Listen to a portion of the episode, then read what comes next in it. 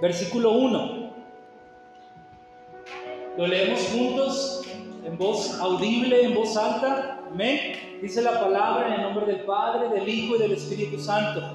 Jesús, del Espíritu Santo, volvió del Jordán y fue llevado por el Espíritu al desierto. Vamos de nuevo, fuerte. Jesús, lleno del Espíritu Santo, volvió del Jordán y fue llevado por el Espíritu al desierto. Amén. ¿Puede tomar su lugar, mi hermano, mi hermana?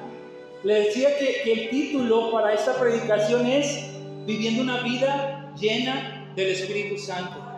Viviendo una vida llena del Espíritu Santo. Y de entrada, ponerle un título como este a la predicación, eh, si, vamos a hablar de vivir una vida llena del Espíritu Santo, podríamos eh, tener una pregunta y generar una pregunta en nuestra mente y es, si, vamos a ver eh, la importancia de vivir una vida llena del Espíritu Santo, ¿cómo es que se vive una vida llena del Espíritu Santo? O a lo mejor la pregunta sería, ¿qué es ser lleno del Espíritu Santo?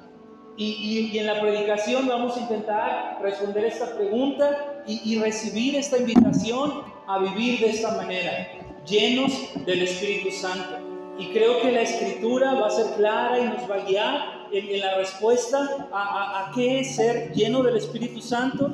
Y una vez que usted tenga la respuesta va a decir, yo quiero vivir de esa manera o yo quiero seguir viviendo de esa manera, porque sin duda eh, eh, muchos, no es que todos los que son creyentes, los que son cristianos, viven o deberían estar viviendo en la llenura del Espíritu Santo. En este primer versículo que leímos en Lucas 4.1, eh, el foco está en Jesús. En Jesús dando unos pasos, en Jesús caminando, en Jesús yendo de un lugar a otro. Y en ese caminar y en ese trayecto, en ese eh, transcurso de Jesús, eh, nos dice algo el versículo sobre él. Nos pone como una descripción sobre Jesús, eh, como algo que necesitamos saber de él en este caminar que lleva del Jordán al desierto. ¿Y qué nos dice Lucas ahí en el versículo 1 del capítulo 4 sobre Jesús? ¿Qué nos dice sobre él? ¿Cómo estaba? Lleno del Espíritu Santo. Algo que debemos tener presente y claro es que nuestro Señor Jesucristo caminó y anduvo lleno del Espíritu Santo. Él no tuvo momentos en su ministerio o en su vida terrenal donde la llenura del Espíritu Santo le dominó o lo guió, sino cada paso que él dio, y quizá lo podemos eh, fechar después del bautismo, pero cada paso en su ministerio él lo da lleno del Espíritu Santo. Y, podemos tomar de este primer versículo eh, varias respuestas o varias enseñanzas sobre la llenura del Espíritu Santo. Eh, sabemos por el Evangelio de Lucas que aquí donde dice que Jesús está yendo del Jordán al desierto está siendo llevado por el Espíritu Santo y está lleno del Espíritu Santo, viene del Jordán, ¿por qué? ¿Qué había pasado en el Jordán? Usted y yo sabemos por el relato de los evangelios que en el Jordán él había sido eh, bautizado por Juan el Bautista. ¿Recuerda eso? Y cuando Jesús es bautizado eh, en este lugar, suceden eventos eh, sobrenaturales, suceden eventos que rebasan la explicación humana. Y, son dos de ellos. Uno de ellos dice el relato que desde el cielo desciende en forma como de paloma el Espíritu Santo y posa sobre Jesucristo. Y, afirmamos y creemos que, ese momento es un momento en que el ministerio de Jesucristo pareciera que recibe un sello y un respaldo que viene a decirnos, Él es el Hijo de Dios y lo que Él haga lo va a hacer en, en armonía completa con el Espíritu Santo. Ahora sí que estando de acuerdo con el Espíritu de Dios. ¿Y qué es lo otro que sucede ahí? Se escucha una voz, ¿verdad? Que es audible no solamente para Jesús, sino para todos los presentes. ¿Y qué dice sobre él? Este es mi Hijo amado. ¿Y qué más? En quien tengo complacencia, en quien tengo contentamiento. Este es mi Hijo el que me satisface. Y eso sucede también de una manera sobrenatural. Si los evangelistas nos lo pueden escribir y lo relatan en cada uno de los evangelios, es porque también ellos escucharon esa voz, es porque también ellos eh, escucharon lo que Jesús sobre que él complacía al Padre. Y, y, si vamos a tomar estas enseñanzas sobre el Espíritu Santo, algo que vemos aquí es que el Espíritu Santo desciende sobre aquellos que complacen al Padre el Espíritu Santo desciende sobre aquellos en los, que el Padre tiene contentamiento. Si alguien va a ser lleno del Espíritu Santo, es alguien que debe ser aquella persona sobre la cual el Padre puede decir, es mi Hijo amado, me complace, estoy satisfecho en Él.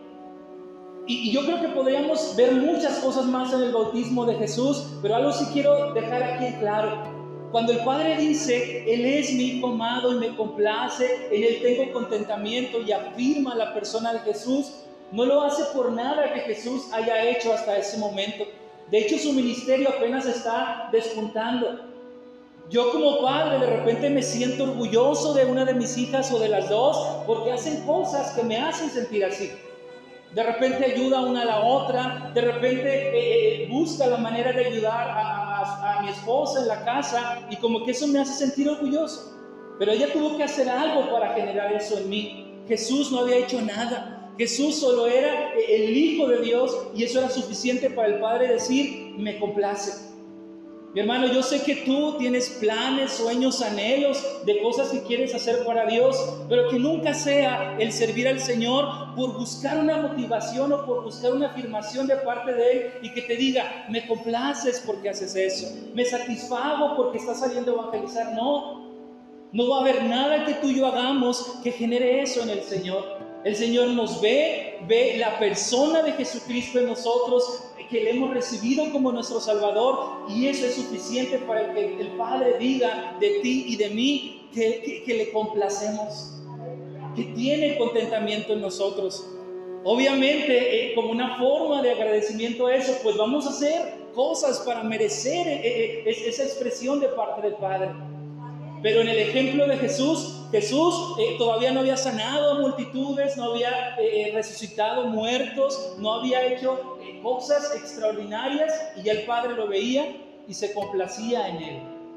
Amén. y además el Espíritu Santo puede posar en él porque él es alguien del cual el Padre se complace.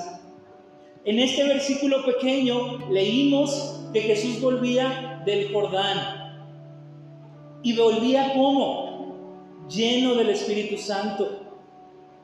Y la llenura del Espíritu Santo me gusta ver que no es algo que sucedió en el bautismo y, y ya, ¿no? Jesús es bautizado, tiene esta charla con Juan el Bautista y se va de ese lugar y en lo que se va, él sigue lleno del Espíritu Santo.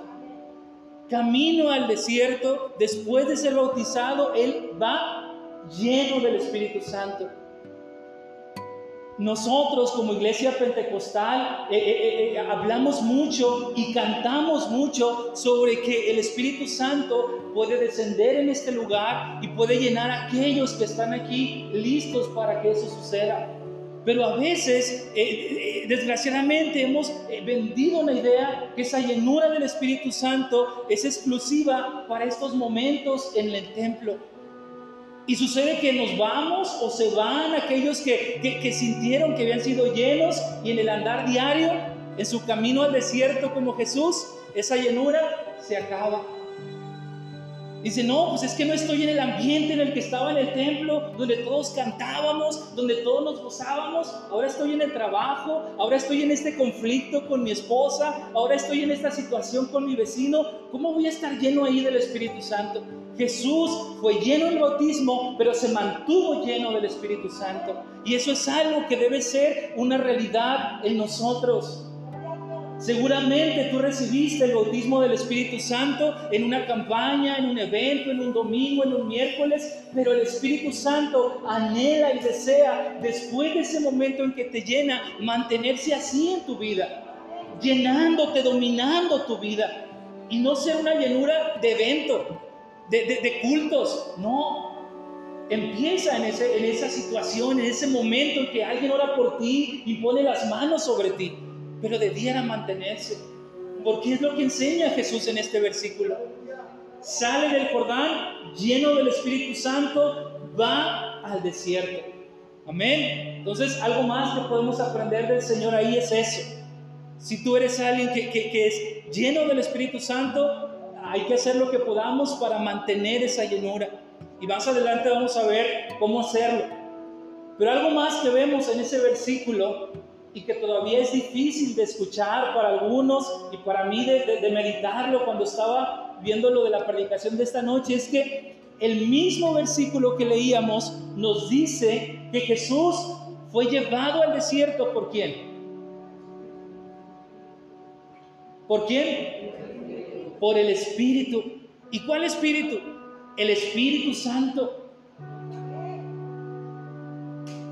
Entonces, no solamente el Espíritu Santo se manifiesta en la vida de Jesús cuando está siendo bautizado, no solamente el Espíritu Santo está con Jesús en el andar de Jesús, sino además el Espíritu Santo está haciendo aquí algo que, que parece raro, que parece extraño. Está llevando a Jesús al desierto. El Evangelio de la Prosperidad nos dice, vas a ser lleno del Espíritu Santo y el Espíritu Santo te va a poner en posiciones de liderazgo, te va a poner en abundante riqueza, te va a dar un auto del año. Pero el Evangelio de Jesucristo dice, si eres lleno del Espíritu Santo y caminas lleno del Espíritu Santo, el Espíritu Santo te va a llevar al desierto como a Jesucristo le llevó al desierto. Esa es la verdad. Esa es la verdad de alguien lleno del Espíritu Santo. ¿Y para qué llevado al desierto? Para ser tentado. Para pasar una dificultad, una dificultad difícil, para la redundancia, una situación muy difícil.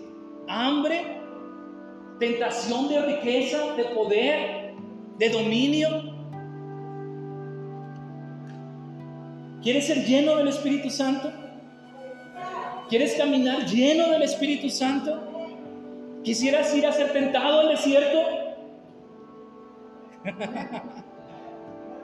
Probablemente eso va a pasar. Probablemente eso está pasando. Y si está pasando, alégrate. Porque estabas preparado para eso. El Espíritu Santo y el Señor mismo vio tu condición y que estaba siendo guiado por el Espíritu Santo y te dio capaz para pasar a través del desierto. Amén.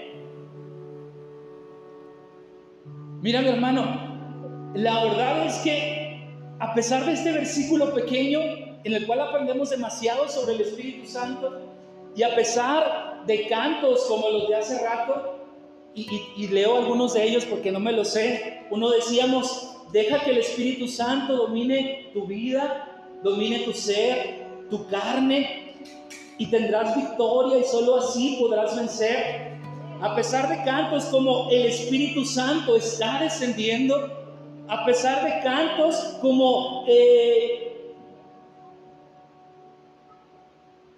prepárate para que sientas el Espíritu Santo y deja que se mueva dentro de tu corazón, a pesar de, tener tan presente, al menos en los cantos, a la persona del Espíritu Santo, a pesar de ser una iglesia pentecostal, la verdad es que muchas veces, al menos yo, porque puedo hablar de mí, no he permitido al Espíritu Santo que guíe mi vida. Él está en mi vida.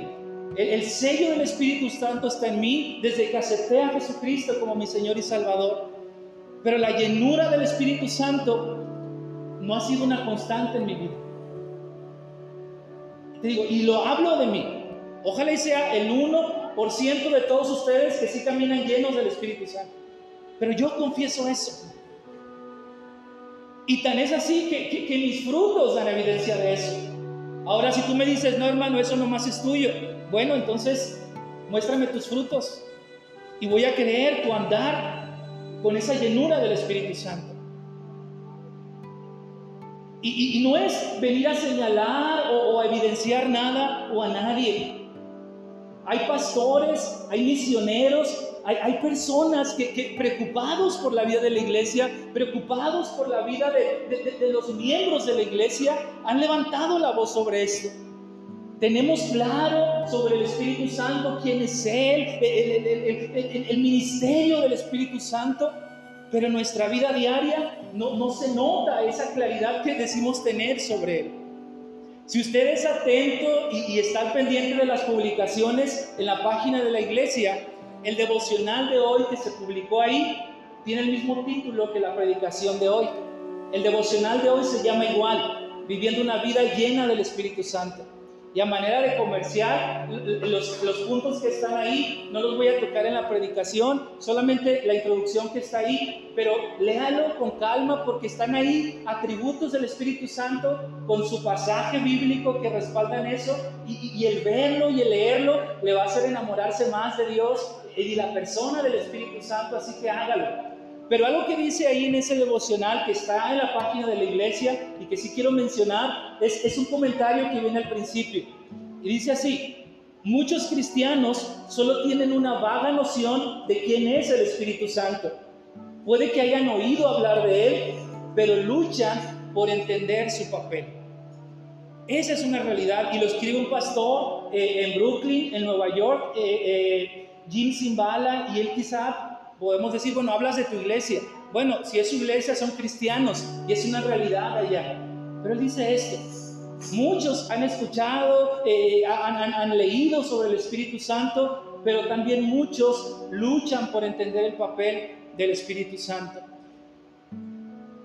Y hay otros comentarios más que quiero mencionarle de, de, personas igual que han caminado en el ministerio, que son pastores, que han escrito libros guiados por Dios y uno de ellos es René Padilla. Él es un pastor ecuatoriano que falleció el día de ayer, de hecho, y él escribió en el 2003 algo sobre el Espíritu Santo y sobre la realidad del Espíritu Santo en la vida de la iglesia. Y vean lo que él dice. Hay una falta de reflexión en la iglesia evangélica latinoamericana sobre la doctrina del Espíritu Santo en relación con la vida cristiana y la misión de la iglesia protestante en nuestro continente. En español, dice, falta que prediquemos sobre cómo el Espíritu Santo se quiere involucrar en tu vida diaria y cómo el Espíritu Santo quiere ser parte de la misión de la iglesia allá afuera. Porque ahí está, pero, pero no nos, se nos predica sobre eso. No se nos dice que si tú quieres salir a predicar o evangelizar, necesitas, porque necesitas, porque necesitas estar lleno del Espíritu Santo. Se busca al que levanta la mano, se busca al que, al que se muestra con una carga y es necesaria, pero debemos estar seguros que el que va, va con la llenura del Espíritu Santo. Y gloria a Dios porque la obra que está respaldando nuestra iglesia seguramente se inició de esa manera, con siervos y siervas llenas del Espíritu Santo, si no, no hubieran prosperado hasta hoy esas obras. Pero si vamos a ir a apoyar y a respaldar esa obra, asegurémonos de mantener ese legado y esa responsabilidad. Uno más, Samuel Escobar, él es misionero peruano y también escribe sobre eso. Y ve lo que dice. Una de las debilidades de la iglesia cristiana ha sido la poca importancia que se ha dado al Espíritu Santo, la tercera persona de la Trinidad. Así que se encuentra la falta de éxito de la iglesia cristiana en su tarea evangelizadora, en esta debilidad en la relación con el Espíritu Santo. O sea, si yo estoy saliendo a evangelizar, si estoy yo tratando de hacer algo para ensanchar y que el reino siga avanzando y yo no veo resultados, una de las explicaciones para eso es que eh, sí iba yo, pero el Espíritu Santo no estaba ahí. No estaba siendo parte de eso. Y es una realidad. Y te digo de nuevo, estoy de acuerdo con ellos en mi situación personal. Si lo ves y, y, y, dices es cierto para los demás en nuestra congregación o los demás en la iglesia en general, eh, eh, es, está bien si, si, estás de acuerdo en eso, pero si no, no hay problema. Podemos ir a la escritura y a ver y recordar la importancia del Espíritu Santo.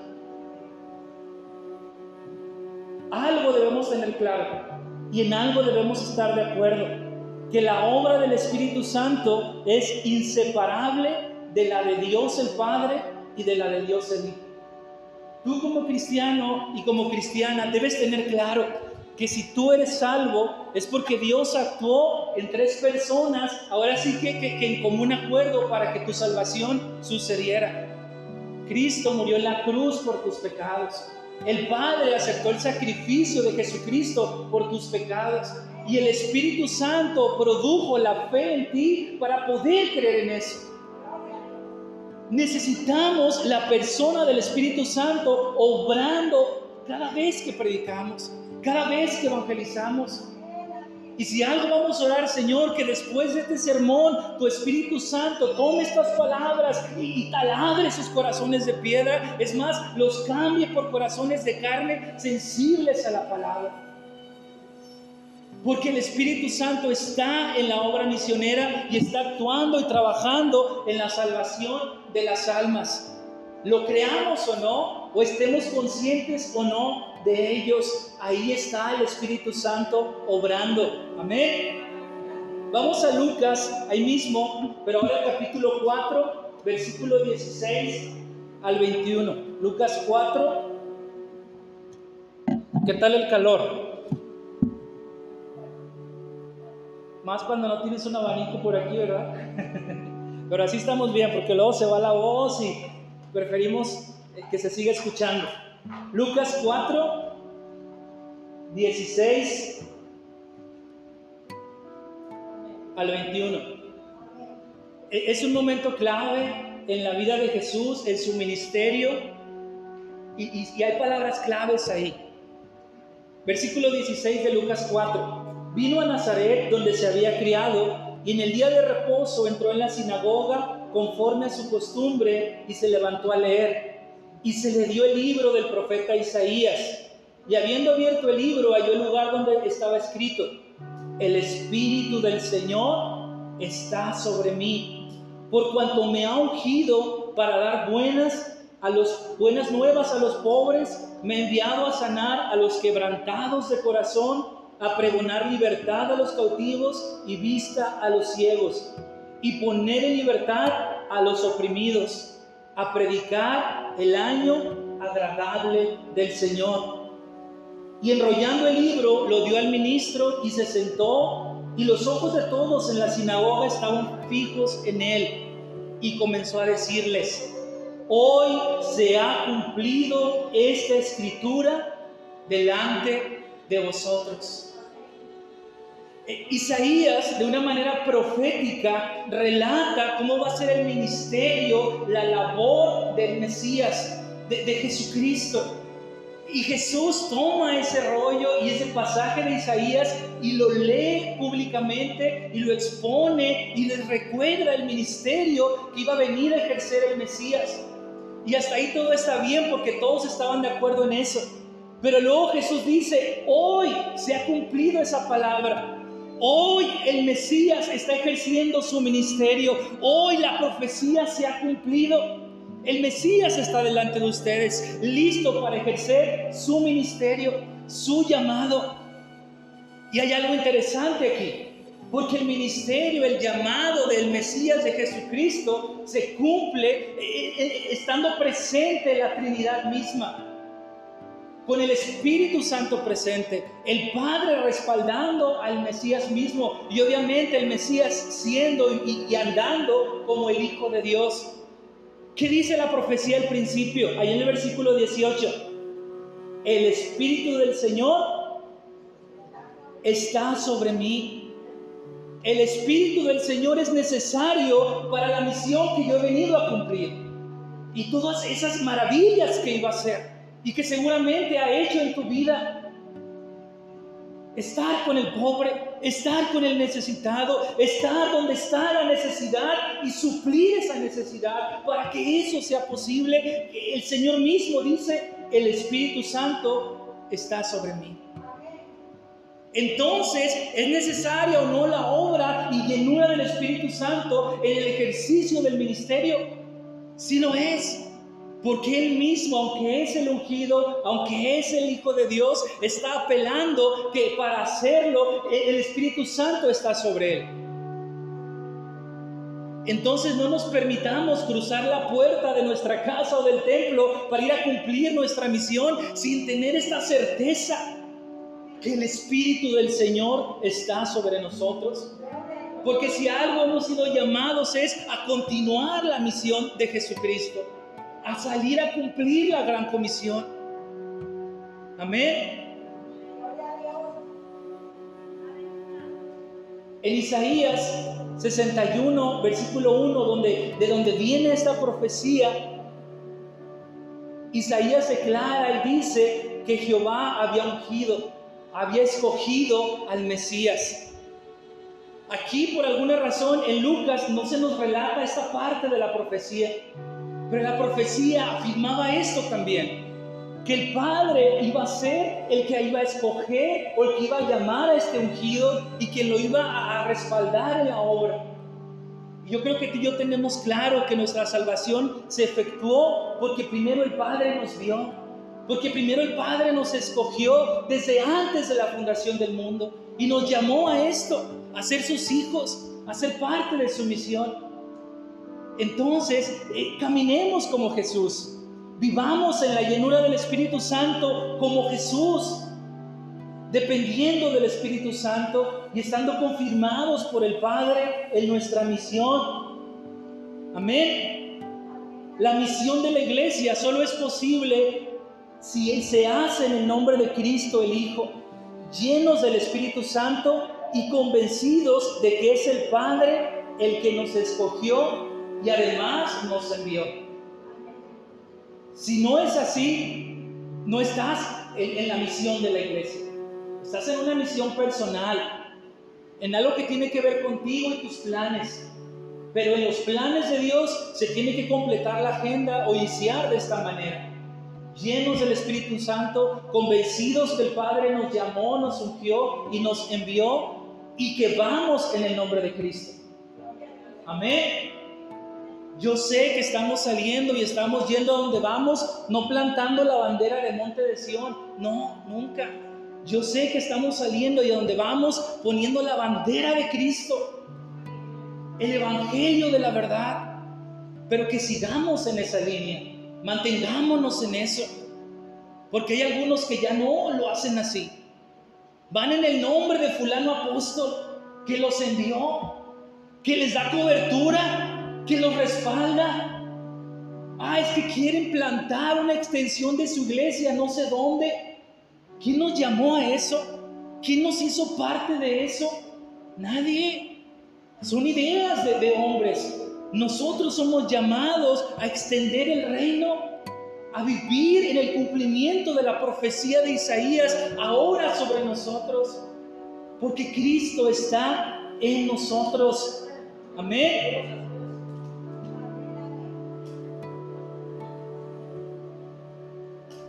Tenemos claro entonces, o más o menos quizá con eso es suficiente, lo que es ser lleno del Espíritu Santo, cómo se camina lleno del Espíritu Santo en obediencia, eh, eh, eh, sabiendo que Él es el que hace la obra, que Él es el que respalda.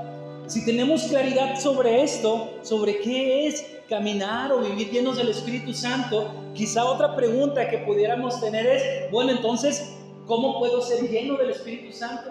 ¿Cómo le hago? Ya me convenciste de que así debe ser, de que así debo salir, de que así debo vivir y cumplir mi misión. Pero ¿cómo le hago? ¿Cómo puedo ser lleno del Espíritu Santo? Lo primero, mi hermano, mi hermana, que debemos hacer es distinguir dos cosas. Debemos distinguir entre morada y llenura del Espíritu Santo. Debemos tener claro eso. ¿Qué significa ser morada del Espíritu Santo y qué significa estar llenos del Espíritu Santo. Y vamos a eso. En Juan 14, 6, Jesús nos hace una promesa. Y ve lo que promete Jesús. Yo rogaré al Padre y os dará otro consolador para que esté con vosotros. ¿Cuánto tiempo? Para siempre. Entonces la promesa de Jesús es que el Espíritu Santo de Dios iba a estar con nosotros, iba a morar con nosotros para siempre, todos los días. Esta es una realidad en todos los cristianos. en todos los creyentes en Jesucristo, en todos los que han sido salvos por Jesucristo, mora el Espíritu Santo. Convéncete de esto, porque Jesús lo prometió, que el Espíritu Santo iba a venir a morar para siempre. Siempre iba a estar contigo. Si tú eres cristiano, el Espíritu Santo mora en tu vida. La morada permanente del Espíritu Santo no es solo para algunos pocos cristianos, no, es para todos. En todos los cristianos mora el Espíritu Santo. Amén. En Juan 7, 37 al 39, veamos lo que dice eh, la palabra. En el último y gran día de la fiesta, Jesús se puso en pie y alzó la voz diciendo, si alguno tiene sed, venga a mí y beba. 38. El que cree en mí, como dice la escritura, de su interior correrán ríos de agua viva. 39. Esto dijo del espíritu que habían de recibir los que creyesen en él. Pues aún no había venido el Espíritu Santo, porque Jesús no había sido aún glorificado. ¿Sobre quiénes iba a venir el Espíritu Santo? Sobre los que creyeran en Jesucristo. Y todos aquellos que son cristianos, para hacerlo, tuvieron que haber creído en Jesucristo. Y en automático y por promesa de Jesucristo y por la obra de Él que había anticipado aquí, si creíste en Cristo, el Espíritu Santo está en tu vida. Tú recibiste al Espíritu Santo y el Espíritu Santo mora en tu vida. Amén. Pero yo te decía al principio, si quieres saber cómo ser lleno del Espíritu Santo, lo primero que tienes que hacer es diferenciar entre que el Espíritu Santo more en mí, esté en mí y ser lleno del Espíritu Santo. Lo primero, la morada del Espíritu Santo es una realidad para todos los cristianos. En todos nosotros sucede. El Espíritu Santo está en todos los que creemos en Cristo. Pero el Espíritu Santo no llena a todos. El Espíritu Santo y su llenura solamente está presente en aquellos que viven en obediencia a la palabra de Dios, en obediencia a lo que Cristo nos ha mandado y la palabra completa nos ha dicho. Es en esos que el Espíritu Santo encuentra encuentra una oportunidad para llenarles y manifestar su poder porque ve una actitud de obediencia en ese cristiano. Entonces ser lleno del Espíritu Santo es para todos, pero no todos lo estamos viviendo. No todos lo están viviendo. Ser morada del Espíritu Santo, que el Espíritu Santo esté en todos, está en contraste con la orden de ser llenos del Espíritu Santo. ¿Recuerdan que dice Efesios 5:18? No os embriaguéis con vino, en lo cual hay disolución. Antes bien, ¿qué cosa? Sed llenos del Espíritu Santo. ¿A quién se le dice que sean llenos del Espíritu Santo? A los efesios. Y si una carta está escrita a los efesios, a los corintios, a los tesalonicenses, no está escrita en la totalidad a, los colosenses, efesios, tesalonicenses, no, sino a la iglesia en ese lugar. Efesios está escrita para la iglesia que está en Éfeso. Y este versículo y este mandato de ser llenos del Espíritu Santo es para los cristianos que vivían en Éfeso y que ya el Espíritu Santo moraba en ellos. Y Pablo les tiene que decir, aunque el Espíritu Santo está en ustedes, no los está llenando. Necesitan ser llenos del Espíritu Santo. Hay algo más que los llena, hay algo más que los está dominando, hay algo más que los está controlando. Y en el caso de la gente de Éfeso, era el vino, era la vida desordenada. Pero en tu caso y en mi caso, a veces es otra cosa, pero no el Espíritu Santo lo que nos está llenando. Y aunque Él vive en nosotros, porque aunque Él vive en nosotros, hay ocasiones que nuestro actuar, que nuestra vida lo contrista, lo entristece. Y ahí está, viendo cómo está siendo controlado por algo más, cómo está siendo lleno por algo más que no es Él. Todos somos moradas del Espíritu Santo. pero no todos están llenos del Espíritu Santo. Debemos estar totalmente entregados al Espíritu Santo y que sea Él quien tenga el control de nuestra vida. Como el vino cuando domina a, la persona que está embriagada, la persona pierde la conciencia, el vino tiene el poder de, de, controlar los sentidos de la persona que está embriagada y llega a tomar el control de esa persona. Y por eso hacen cosas que no harían estando embriagados. Y por eso eh, toman valor de, ese vino que tomaron, que ahora los domina, porque ahora eso tiene el control sobre sus vidas. Y si algo al menos podríamos aprender de eso es que a ese nivel y aún más el Espíritu Santo debe controlar nuestras vidas. Él debe ser quien tome el control, Él debe ser quien tome las decisiones y aún Él tiene que ser el que, el que infunda valor para hacer las cosas que por ti mismo no te atreverías a hacer como imponer las manos sobre un enfermo de COVID, como ir a lugares públicos a predicar el Evangelio cuando se te ha dicho no salgas ni a la banqueta de tu casa. Y si lo haces no es por imprudente, es porque el Espíritu Santo te está dominando y te está guiando a eso. Y no te prometo que no te vas a contagiar, quizá va a pasar, pero estaba siendo obediente pero estaba siendo guiado por Él. Romanos 8, 9. Mas vosotros no vivís según la carne, sino según el Espíritu. Si es que el Espíritu de Dios mora en vosotros. Y si alguno no tiene el Espíritu de Cristo, no es Él. En la garantía de que el Espíritu Santo mora sobre los creyentes está la certeza de nuestra salvación. Y si no mora es porque no eres salvo. Pero si ya está morando, lo siguiente es vivir acorde al Espíritu y no acorde a la carne y no acorde al pecado y no acorde al sistema de este mundo. No, vivir acorde al Espíritu Santo.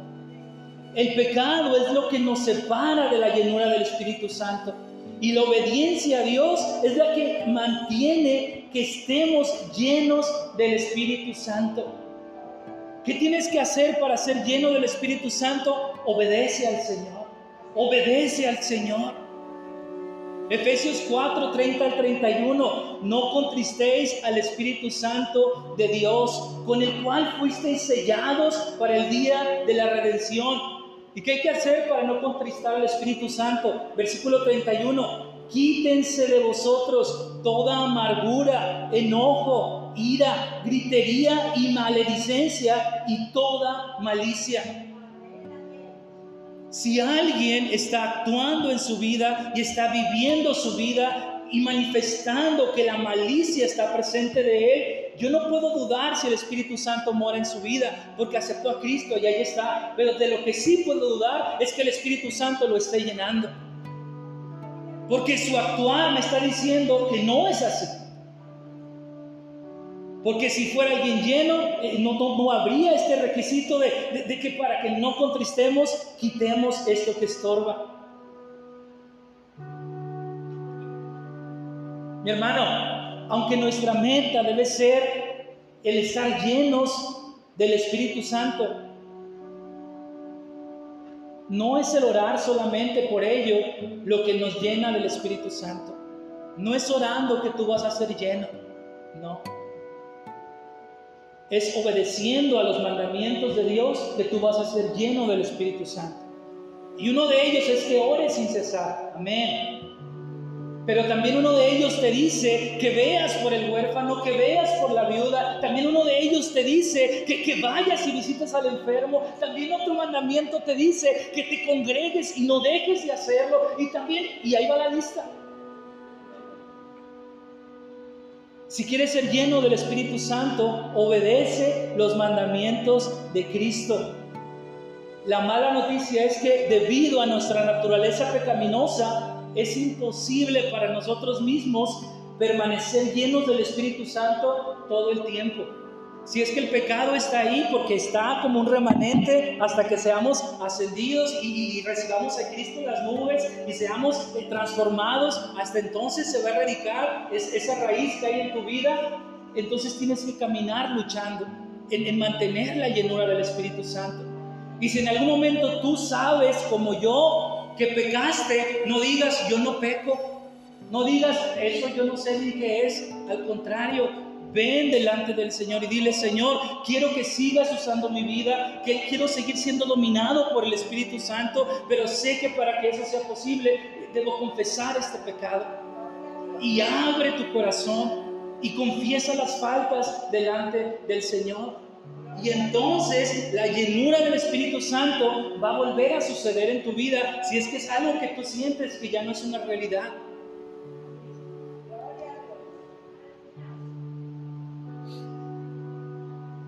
Entonces, ¿cómo podemos ser llenos del Espíritu Santo? Siendo obedientes a Dios,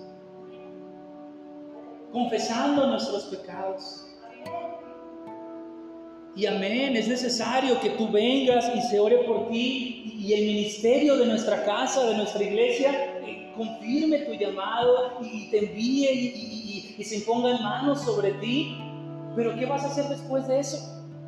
¿Te vas a llevar al pastor a tu casa para que sigan poniendo manos cuando falles, cuando peques, para mantener la llenura?